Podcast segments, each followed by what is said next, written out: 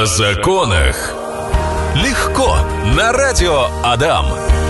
Мы вновь здесь в эфирной студии радиостанции Адам. Говорим о законах легко. В гостях у нас, как всегда, наши постоянные гости, эксперты, профессионалы своего дела. Мария и Яна, здравствуйте, добрый день. Добрый день. Добрый. Сегодня мы будем говорить вот о чем. Есть такой бог э, значит, э, дождей, там, гроз, громы, всех вот этих вот вещей. Нептун, да? На, на Руси Перун вроде бы его звали. Нептун. Перун, если не ошибаюсь.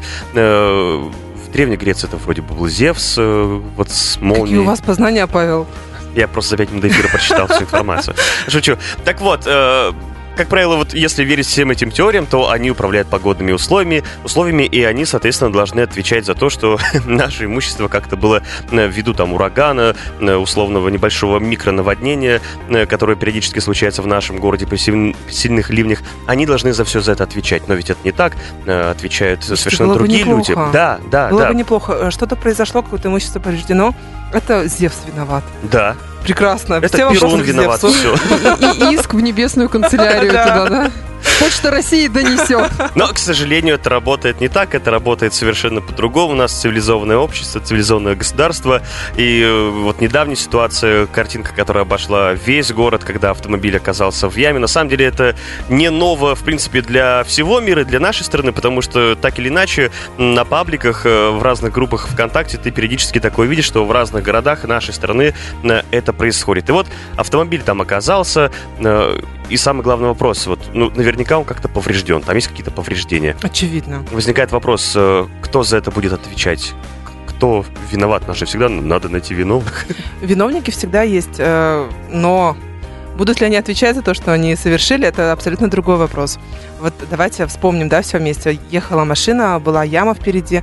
Яма не была ничем огорожена. Это мы говорим про ОДТП э, Ленина, Ну, на коммунаров, днях да? случившееся. Да. 6 вчера или июня, по-моему. А, вот машина едет, ливень э, льет как из ведра, ничего не видно, дворники работают как сумасшедшие. И а, ты просто думаешь о том, чтобы ехать и вообще не утонуть в, в- этой луже. Ты даже э, в мыслях не можешь представить, что там есть какая-то яма, в которую машина, в принципе, может полностью, практически полностью попасть. Это, ну, нон- нонсенс. Я думаю, не каждый водитель об этом думает. И э, вот машина у тебя упала, и ты такой думаешь, все, она повреждена, и, слава богу, я выжил. Стопудово кто-то ответит за это, так ведь? Потому Ну что да. ну, это ненормально. Как вы думаете, Павел? Как Ну, обычно на экзамене, Ну да, вот я за кадром рассуждал, э, то есть э, как вот суд может сказать? Может сказать, что вы условно сами виноваты, потому что исходя из погодных условий необходимо было двигаться с определенной скоростью, там, с повышенной внимательностью, а с другой стороны, ну, у нас ведь асфальт, ну, как бы он не каждый день по земле проваливается. Слава богу, слава богу. И наверняка есть какие-то структуры, э, которые отвечают за порядок, за порядок в городе, чтобы дороги были без вот таких больших ям. И наверняка кто-то вот из этих людей понесет ответственность. То есть Из этих органов. вы в надежде за то, что кто-то понесет ответственность, так ведь? Это логично, вот э, Да, здесь не надежда даже. Здесь просто, что, что вот, ну, наверняка, да. На самом деле все очень э, не так просто, очень сложно. А, нужно отследить очень много разных факторов. А, самый первый фактор, э, из-за чего произошло такое, скорее всего, это вот чисто мои предположения, я думаю, большинства других горожан, что э, когда чинили дорогу, что-то там сделали, ливень пошел, что-то это подмыл, и, Ну да. соответственно, об- образовалась какая-то пустота, вследствие чего асфальт провалился, и вот получилась яма, так ведь?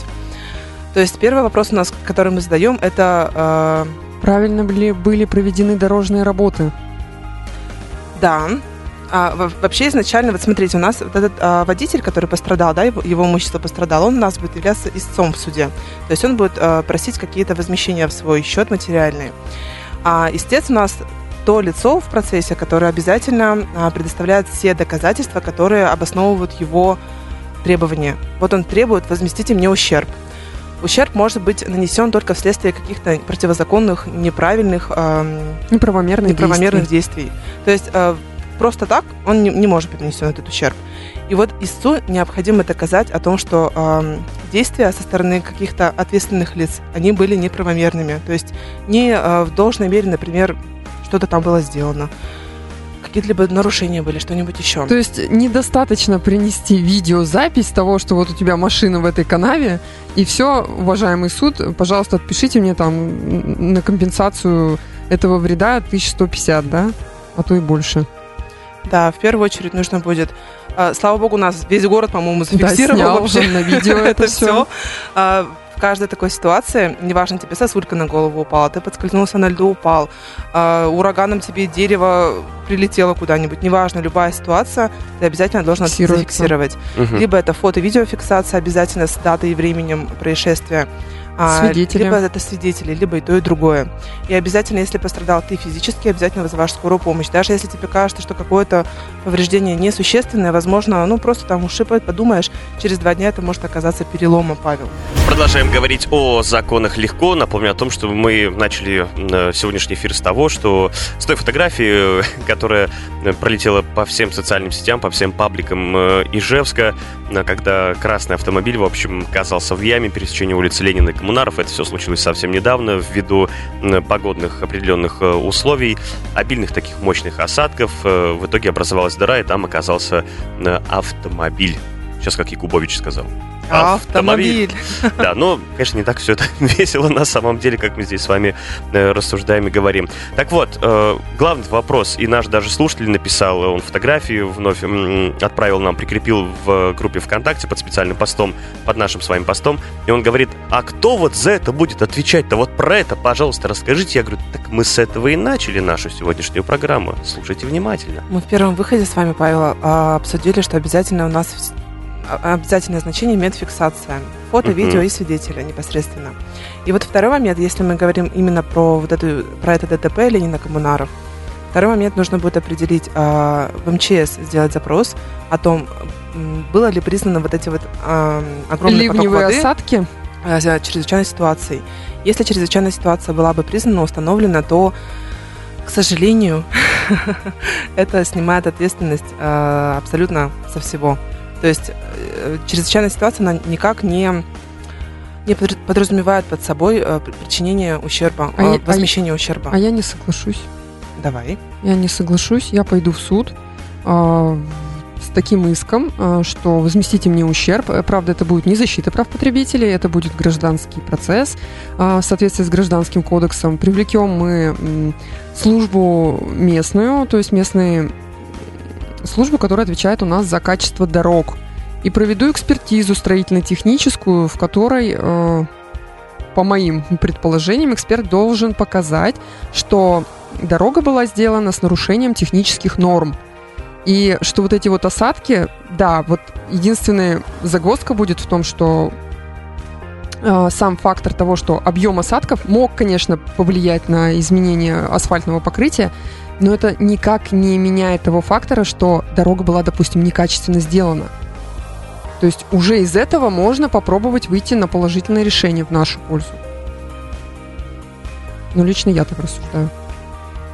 Так что, э, уважаемые слушатели, а если вам кажется, что все плохо, на самом деле может быть все по-иному, потому что, во-первых, судьи это люди. Мы об этом все время говорим. А, фактор э, Факторы разные и с разных ракурсов рассматриваются судьей. Даже если вам первая инстанция вынесла отрицательное решение, это не значит, что апелляция не может принять решение в вашу пользу. И если даже с апелляцией не получилось, всегда можно дойти до Верховного суда. И Верховный суд, он абсолютно по-другому смотрит на жизненные ситуации людей. Ну, а теперь даже интересно, чем э, все это дело э, закончится. закончится, да. Вот когда такие сильные ливни, я, честно говоря, вот сейчас даже эту цифру не вспомню, но, э, может быть, среди наших слушателей есть э, водители троллейбусов, которые прямо сейчас на рейсе, а может быть, они просто по своим делам ездят и, ну, в смысле, не на троллейбусе, а на автомобиле и нас слышат. Можно я возьму троллейбус, мне Даша, Даша на себе мы съездим. Доски надо длинные привезти. Так вот, э, просто мне рассказывали о том, что когда сильный ливень в городе, и, в общем, там есть определенный уровень воды, осадков, э, после которого троллейбус не имеет права ехать. Э, вот эти токоприемники, либо, как их называют, штанги, рога, все по-разному, они снимаются, ну, потому что, видимо, есть какой-то определенный уровень воды, при котором троллейбус опасно должен... Да, опасно, да. да. Да, вот если наши слушатели осведомлены и знают, я, честно говоря, запамятовал, забыл. Напишите, пожалуйста, просто интересно. Мы сегодня говорим про осадки, про последствия относительно нашего с вами имущества. Хотим поставить уже жирную точку э, вот в той истории с красным автомобилем коммунаров э, Ленина. Вот там жирную точку не поставить, как вы поняли уже, кто слушал э, сначала наш эфир, что вопрос очень спорный. Все зависит от того, э, какую доказательственную базу истец насобирает, то есть пострадавший э, автомобиль у пострадавшего. И э, открытый остается вопрос, что напишет МЧС, было ли это чрезвычайная ситуация, в связи с чем э, асфальт провалился. У нас же ведь э, суд просит доказать, э, по сути, три фактора. А, наличие ущерба, виновность лица и причинно-следственную связь между лицом, э, причинившим ущерб, вот, получается. И докажет это истец или нет, все зависит вот от доказательственной базы. Если МЧС представит справку, что не было ЧС, э, то вопрос встает по экспертизе, технически правильно ли сделана дорога. Но в любом случае все дороги ведут к экспертизе строительно-технической. А как надолго этот процесс может затянуться? Ого, на, на год э, можно рассчитывать. Там же всякие подрядчики, потом выяснится, что, может быть, потому эти что бетонные плиты, блин, того качества, э, еще что-нибудь. организацию, отвечающую у нас за дороги, они будут ссылаться, что мы по Ага. тендеру выбрали подрядную организацию, давайте привлекем по- подрядную организацию третьим лицом, привлекли третьим лицом, подрядная организация, естественно, придет, скажет, мы все по актам сдали, у нас все красиво, чисто, а у нас э, будет, соответственно, ответчик доказывать о том, что нет, вот там были недостатки, гарантийный срок работы, то есть и пошло-поехало, закрутилось, и третье лицо у нас уже превращается в соответчика, ну, как думаете? Ну, примерно год, с учетом того, что у нас э, в отпуска судьи ходят по два месяца. В общем, вот так вот. Обалдеть. А как быть? Помните, у нас тоже, наверное, сколько лет, наверное, пять назад, а может быть чуть больше, тоже были сильные ливни, и тогда э, все паблики тоже пестрили фотографиями. Э, парковка возле Аврора Парк, если не ошибаюсь, там автомобили не прям конкретно находились под водой. А, кто здесь понесет ответственность? Вот тут любопытное решение у нас сегодня Мария находила. Ульяновская область, по-моему, была, да, Маш? Да, да. А, хороший вопрос, Павел. Как всегда, начнем с этого. А, Истец в этом иске, он ехал, ехал, ехал, ехал Мгм. на машине, и в, в какой-то момент он просто утонул в луже, и мотор у него перестал заводиться. Все, на этом как бы все закончилось. Вызвали эвакуатор, увезли его в какую-то штуку, где ремонтируют машины. А, И, а, естественно, об- обратился в суд. А, В иске были указаны разные ответчики, в том числе администрация, в том числе организация, обслуживающая, обслуживающая дороги. А в иске сразу скажу, что отказали. То есть э, никто ущерб не возместил. О, как. Да, почему? Потому что э, на истца всегда, еще раз повторюсь, да, накладывается вся доказательственная база. Это, к сожалению, ну, так и есть. Не всегда истец может предоставить эти документы, но почему-то время доказывания суд обычно распределяет именно так. И э, на истца, естественно, э, легло, он указывал на то, что ливневки не справились с тем, что вот такой наплыв воды был, был большой. И все. То есть это, это логично. Вот у тебя огромная лужа, вот у тебя, допустим, та же самая парковка у Авроры парк или еще где-нибудь. И вот по щиколотку там или по колено тебе стоит вода. Ну о чем ты подумаешь? О том, что ливневка не справилась, так ведь? Кто э, у нас отвечает за ливневку? Вот та-то организация. И ты идешь в суд к этой организации. Но ты же должен доказать о том, что эта организация действительно виновата. И для этого опять нужно было назначать ему экспертизу и доказывать о том, что ливневки были, допустим, плохо обслужены, а, что-то там где-то не доставало у них, либо они вообще были не по каким-то ГОСТам, там, СНАПам, СНИПам или еще чему-нибудь установлены. И вот в этом случае, если бы эксперт нам дал заключение о том, что да, действительно криво-косо все сделано, пожалуйста, будьте добры, э, вы виновники, причинно-следственную связь мы бы установили и ущерб взыскали. К сожалению, э, часто люди, когда обращаются в суды, они пренебрегают экспертизами. Почему? Потому что это дорого. Это в среднем 20-30 тысяч рублей ты потратишь, особенно если такая не строительная экспертиза, это там все, пиши пропало, всю зарплату отдашь. Поэтому люди такие, а, да ладно, и так сойдет. А что потом в итоге? Э, Решение вы- выносит тебе отказное, ты, естественно, вроде бы хочешь пойти его обжаловать, Верховный суд, например, да, а апелляционная инстанция, она не принимает новые доказательства. То есть, если ты вот это доказательство не притащил в первую Мгм. инстанцию, то все, ну, пока. То есть, не- если других у тебя оснований, кроме как вот э, стыковка с этим, с этой экспертизой нет больше для обжалования решения, то привет.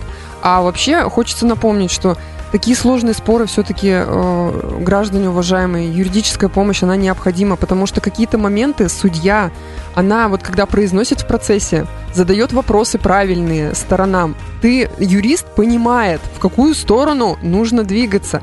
И даже вот по этим вопросам можно понять, что не хватает вот этого доказательства, вот этой экспертизы тебе не хватает для того, чтобы выиграть спор. И эту информацию ты доносишь до своего клиента, чтобы, соответственно, объяснить последствия, что если вот мы это не сделаем, то мы получим вот примерно такое решение. А еще, кстати, сути берут расписки. Э, всегда берут расписки о том, что а, вот, допустим, у вас уже последний процесс, сто, сто раз у вас на процессе судья спросит, вы ни о чем больше не хотите заявить, вы ни о чем больше не ходатайствуете. И все таки нет. И судья, ну, будьте добры, распишитесь. Да, даже, даже напрямую вы не планируете, даже не как, как она задает, Планируете ли вы э, заказать там судебную экспертизу такого-то характера, допустим? Даже вот некоторые судьи напрямую говорят Они разъясняют экспертизу. о том, что у вас есть такое угу. право э, провести экспертизу. Будете ли вы ее заявлять или нет? И ты такой уже вот по факту встаешь и понимаешь, что вот сейчас как раз надо перерыв попросить и подумать, надо, не надо тебе это.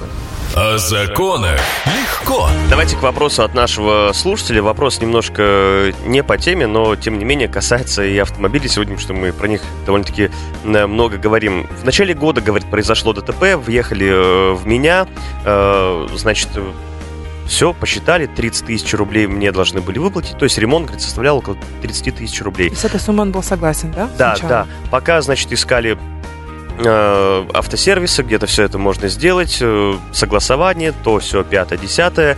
Ситуация в мире меняется, и ремонт, который стоил 30 тысяч рублей, стал стоить 180 тысяч рублей. Я обратился в страховую, они мне сказали, нет, мы вам вашу тридцатку заплатим, никаких 180. Я, говорит, взял деньги и там уже сам э, доплатил. И вот у него вопрос, уже, конечно, совершив действие, спрашивает, а можно было ли мне идти в суд, обращаться и увидел бы я вот эти деньги или это было бы бесполезно? Нет, на самом деле, когда э, судятся с компаниями, это всегда очень полезно. В том плане, что юридическое лицо, оно обладает этими денежными средствами.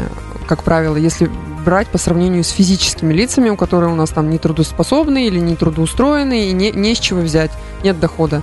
А юридические лица, как правило, всегда обладают э, средствами для выплаты этих компенсаций, убытков, ущерба и прочего.